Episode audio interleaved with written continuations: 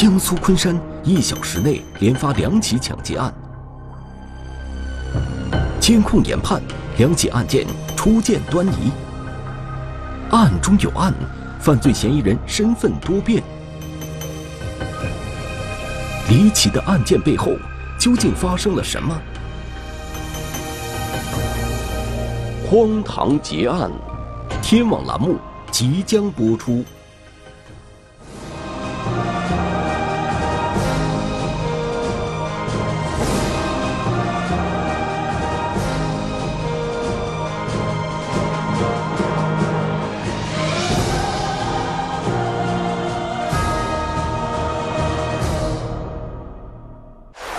贺某是湖南人，周某是四川人，两人在上海找工作期间结识。二零一八年一月二十日晚上十点多，两人一起乘坐高铁来到江苏省昆山市，准备到中华园小区附近落脚。此时，身无分文的江苏宿迁人张某，在昆山中华园小区附近的网吧里玩游戏，同时。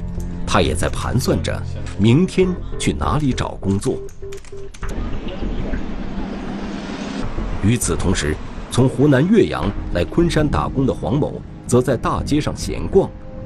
没有收入的他，看到路边停了不少小轿车，闲逛的脚步慢慢停了下来。而即将发生的案件，就像一股强大的气流。将他们这几个素不相识的年轻人卷进了一个漩涡，并将改变他们的人生轨迹。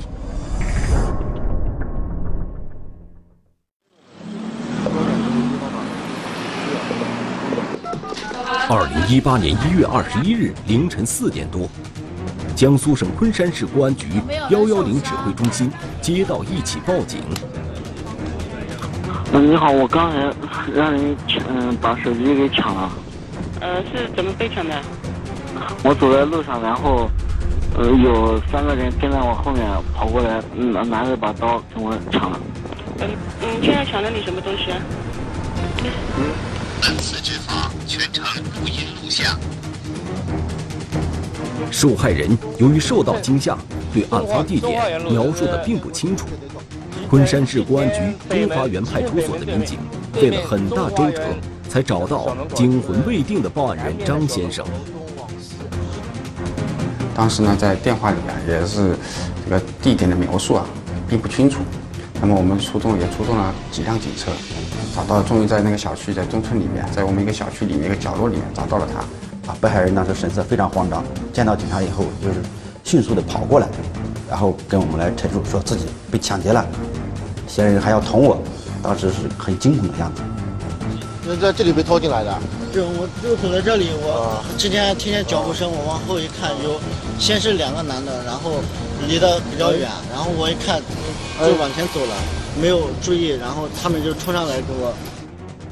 见到民警后，张先生的情绪逐渐稳定下来，向警方讲述了案发经过。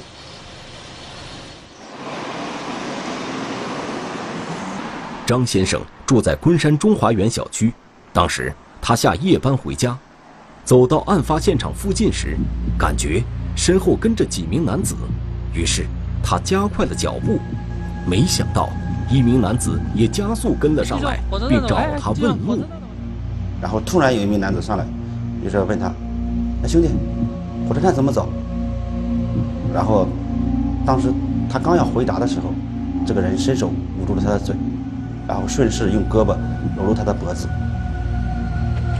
此时，另外两名男子从后面跟上，持刀威胁张先生。张先生不敢反抗，被三人带进了路边的树林里。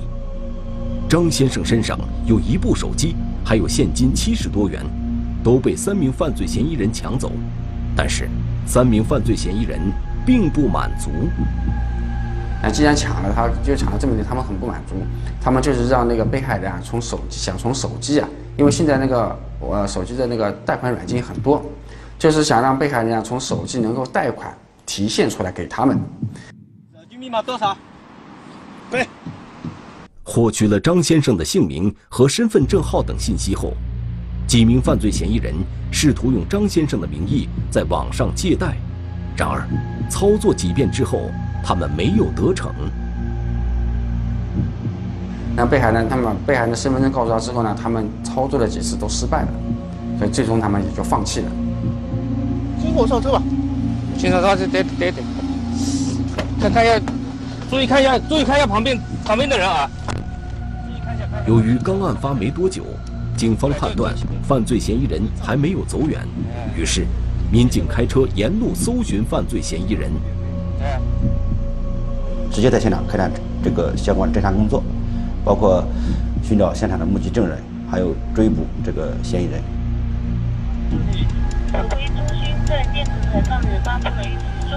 就在警方调查这起抢劫案件时，昆山市公安局又接到一起报警，在中华园派出所辖区内，一起多人抢劫案再次发生了。像连续在这么接近的地点，在这个时间啊这么跨度并不长的时间内连发两起恶性的抢劫案，是我们目前还没有没有碰到过类似的事情。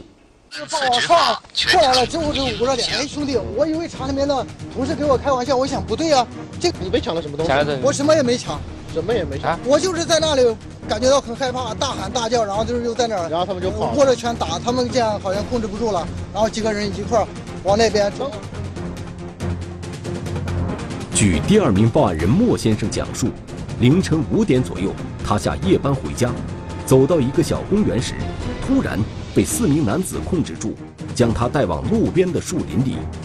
情急之下，莫先生激烈反抗，并大声呼救。那么当时呢，应该是天有一点蒙蒙亮，有点蒙蒙亮。呃，打扫卫生的街边啊，都有打扫卫生的清洁工人、环卫工人了。那么，呃，被害人他大力的呼救啊，我被害人估计是因为也是也毕竟做贼心虚的嘛，他们可能就放弃了这个使用暴力的那个行为。逃跑了。这两起案件案发时间相隔不到一个小时，地点相距不到三公里，作案手法也相似。民警初步判断，这两起案件有着某种关联。嗯，那么这两个案子在案发的时间跟地点都是非常接近的，那么当时我们就怀疑可能是同一伙人所为。那边，当时他们有上有拿什么吗？有拿刀什么的吗？没有那边，然后就是光线。那那能不能不不是你要讲清楚，我没了解，因为刚刚在之前发生一起抢劫，持刀抢劫，懂不懂？我们要看是不是同一伙人。你要你要把特征什么的。持刀的话，但是我没有看到他们拿兄弟，他们几个。然而，两起案件的受害人对犯罪嫌疑人的描述却有明显的出入。第一起案件的受害人看到三名嫌疑人且带有刀具。第二起案件的受害人表示嫌疑人有四人。但没看到作案工具。接连发生的两起案件是同一伙人所为，还是巧合呢？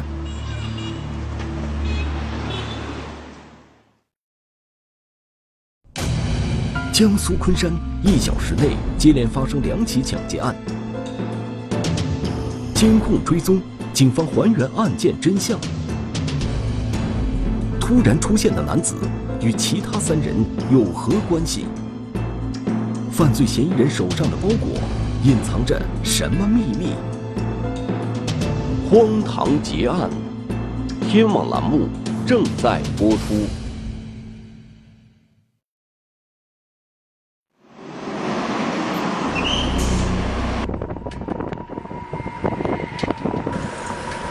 二零一八年一月二十一日凌晨，江苏省昆山市公安局中华园派出所辖区内。接连发生两起抢劫案件，警方认为两起案件有可能是同一伙人所为。然而，案件侦办中，两起案件的两名受害人描述的嫌疑人的情况并不一致。他们但是我们当时一开始的判断呢，是我们感觉到一个是被害人，就是说被抢的时候可能是非常紧张，呃，现场也可能比较混乱，所以对作案的人数。作案的人数上，有时候被害人是表述不清楚的。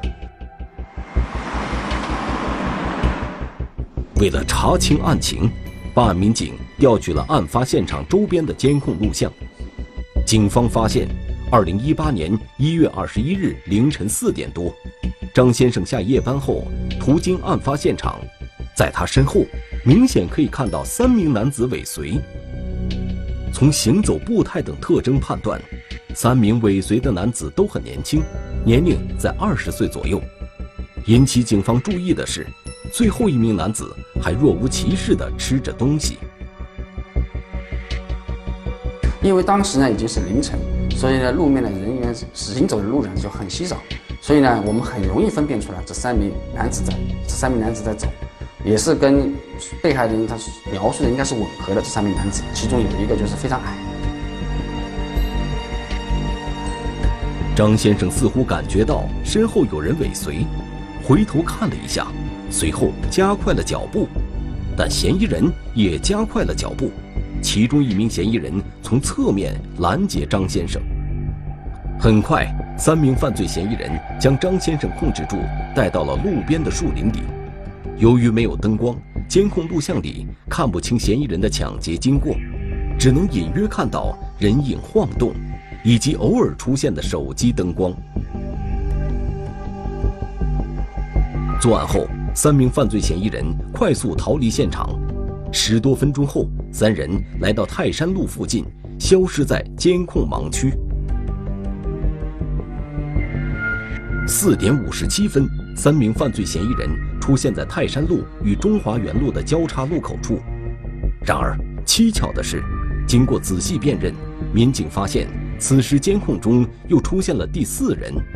新加入的这名男子是谁？这个犯罪团伙究竟有几个人？我们看到这监控呢，我们就呃有点疑惑，怎么什么情况？怎么是不是他们本身就有四个人的是团伙？只不过在抢第一个人是三个人，另另一个人会不会在周边望风？当时给我们这个感觉。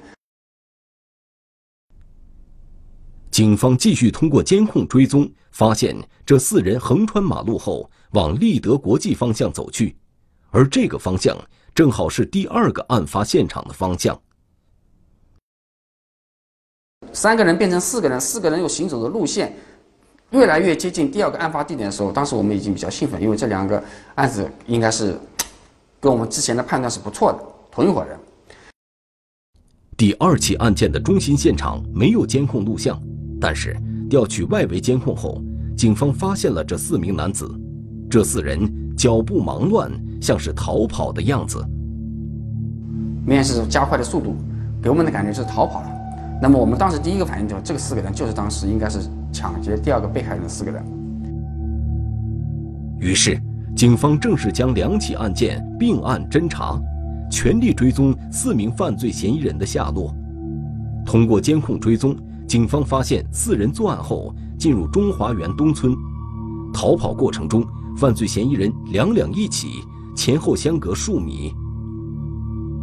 前两个人一起走，后两个人一起走，相互之间。还保持一定距离，感觉上面就是也没有说前面两个人跟后面两个人有过多的一个攀谈一个过程，感觉上去就是不是特别相互之间不是特别熟。走了一会儿，最后加入的男子与前面三人拉开了距离，独自行走。追踪到一处停车场附近时，警方发现此时四名犯罪嫌疑人又变成了三人，最后加入的那名男子突然不见了。似乎几乎是零交流，至少我们感觉一个人跟那个三个人，他们当时是几乎是没有什么交流，之后那几个人就走了，那么三个人也走了。第四名犯罪嫌疑人究竟去了哪里呢？通过监控，民警发现，这名男子竟然返回到了与三名同伙汇合的地点附近，并进入了一片树林。哎，这个就是让我们非常奇怪的，他一个人怎么又去了那个地方？这个当时我们也是带着疑问继续，只能往下看，因为谁当时也解答不了。几分钟后，这名男子从树林里出来，此时他的手上多了一个包裹，这个包裹究竟是怎么回事？他与两起抢劫案件是否有关呢？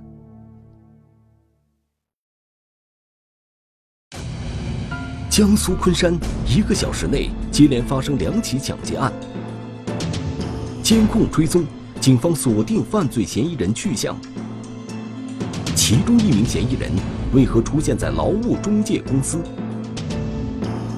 案件的背后隐藏着令人匪夷所思的真相。荒唐结案，天网栏目正在播出。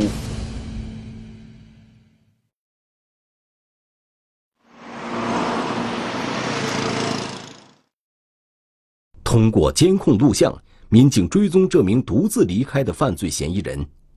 警方注意到他的举动十分反常，他来到与其他三名犯罪嫌疑人汇合的地点附近，从树林里拿出来一个包裹。因为一开始作案前是没有发现他有包裹的，后来作案后又发现他有一个包裹，所以当时我们也怀疑这个包裹是不是他自己个人偷过来的，还是说他通过其他一些非法手段去拿过来这个东西。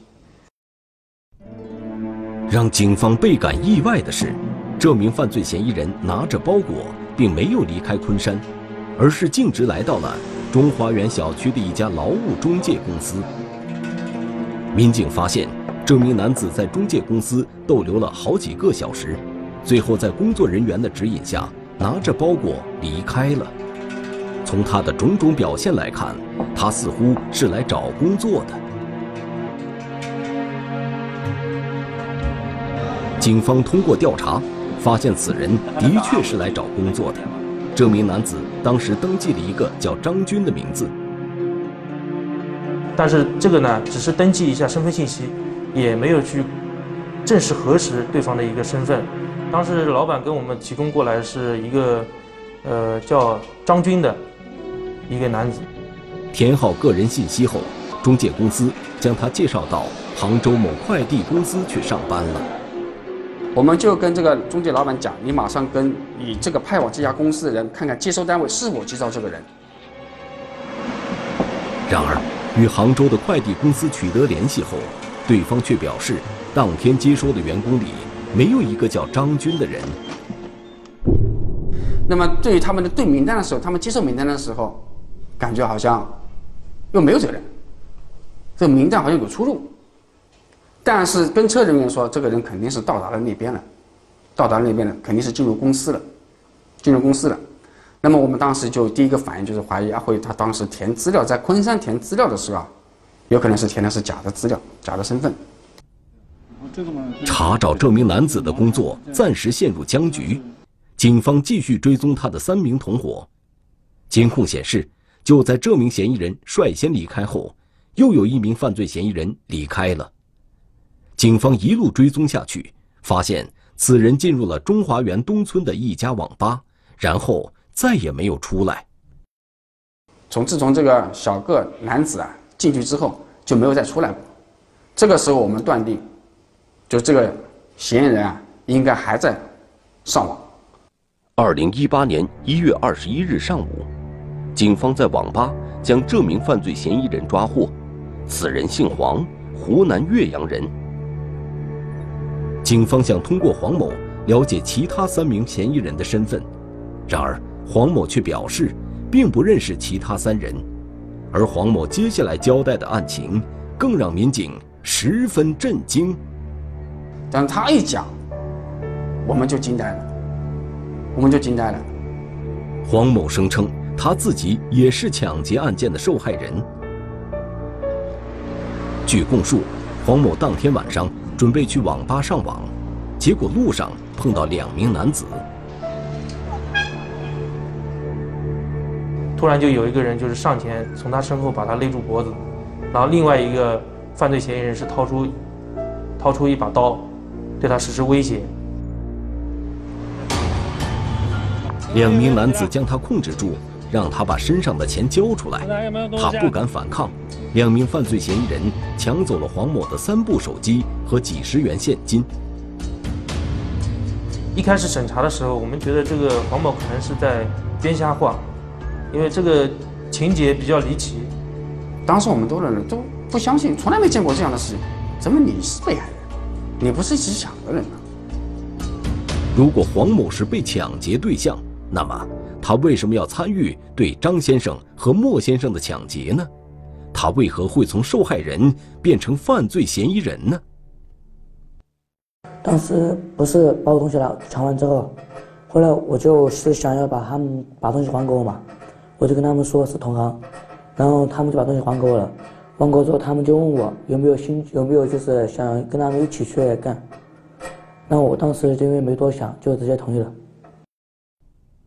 黄某年纪不大，个子也不高，难道他真的跟两名犯罪嫌疑人是同行？以前从事过抢劫犯罪活动？他身上怎么会有三部手机呢？随着审讯的深入，黄某才逐渐吐露实情。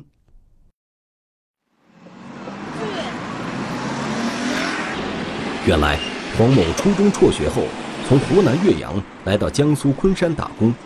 打工期间，工作频繁换动，没有稳定收入，于是他滋生了不劳而获的念头。二零一八年一月二十一日凌晨两点多，他先后砸了三辆车的车窗，实施盗窃。就一部手，两部手机，这就是一张银行卡，几十块钱零钱。得手后的黄某正准备找个网吧上网，就被两名犯罪嫌疑人抢劫了。黄某为了要回财物，声称跟他们是同行。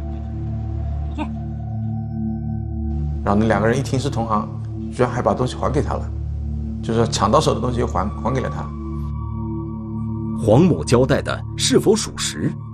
根据他的供述，警方调取了监控录像，果然发现了。黄某砸车窗实施盗窃的身影，与黄某的交代可以相互印证。车内财物被盗，监控是有的，发现的是一个身影，跟他的描述是一样的。那么，抢劫黄某的两名犯罪嫌疑人究竟是谁？他们作案之后又逃往何处了呢？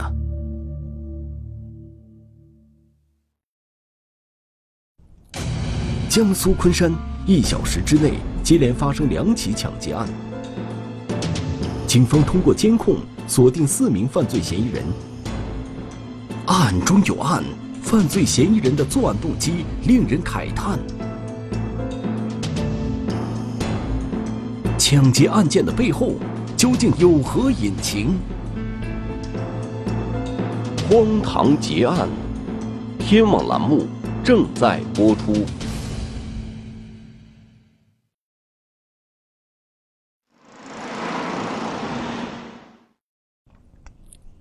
通过监控录像，民警继续追踪这个抢劫团伙的另外两名犯罪嫌疑人。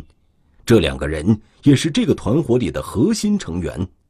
警方发现，这两人与黄某分开后，上了一辆出租车，来到了昆山高铁站。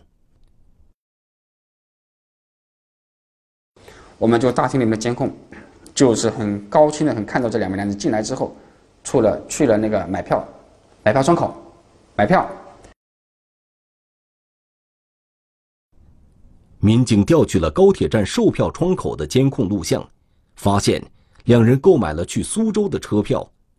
办案民警很快查出了两人的身份，他们分别是四川籍的周某和湖南籍的贺某。办案民警火速赶往苏州调查，并查清两人在一家宾馆里入住。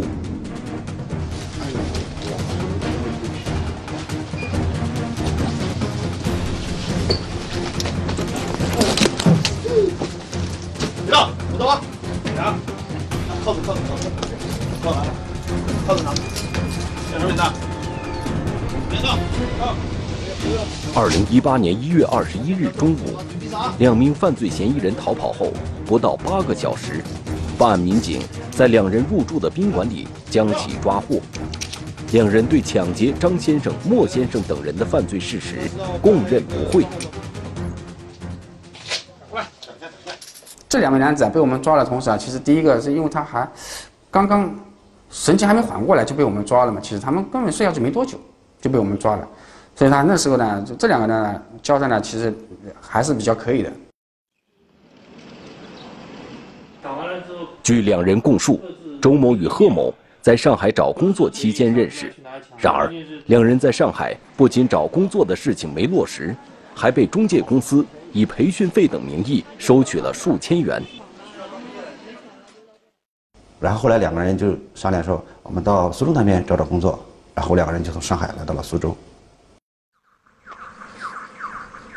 到了苏州后，眼看口袋里没什么钱了，两人决定实施抢劫。然后生活嘛也没有钱了，然后生活也比较成问题，然后可能是这种窘迫的情况下，周某就跟那个何某提出来，就说，要不要我们一起去抢点东西吧？由于周某曾在昆山中华园小区。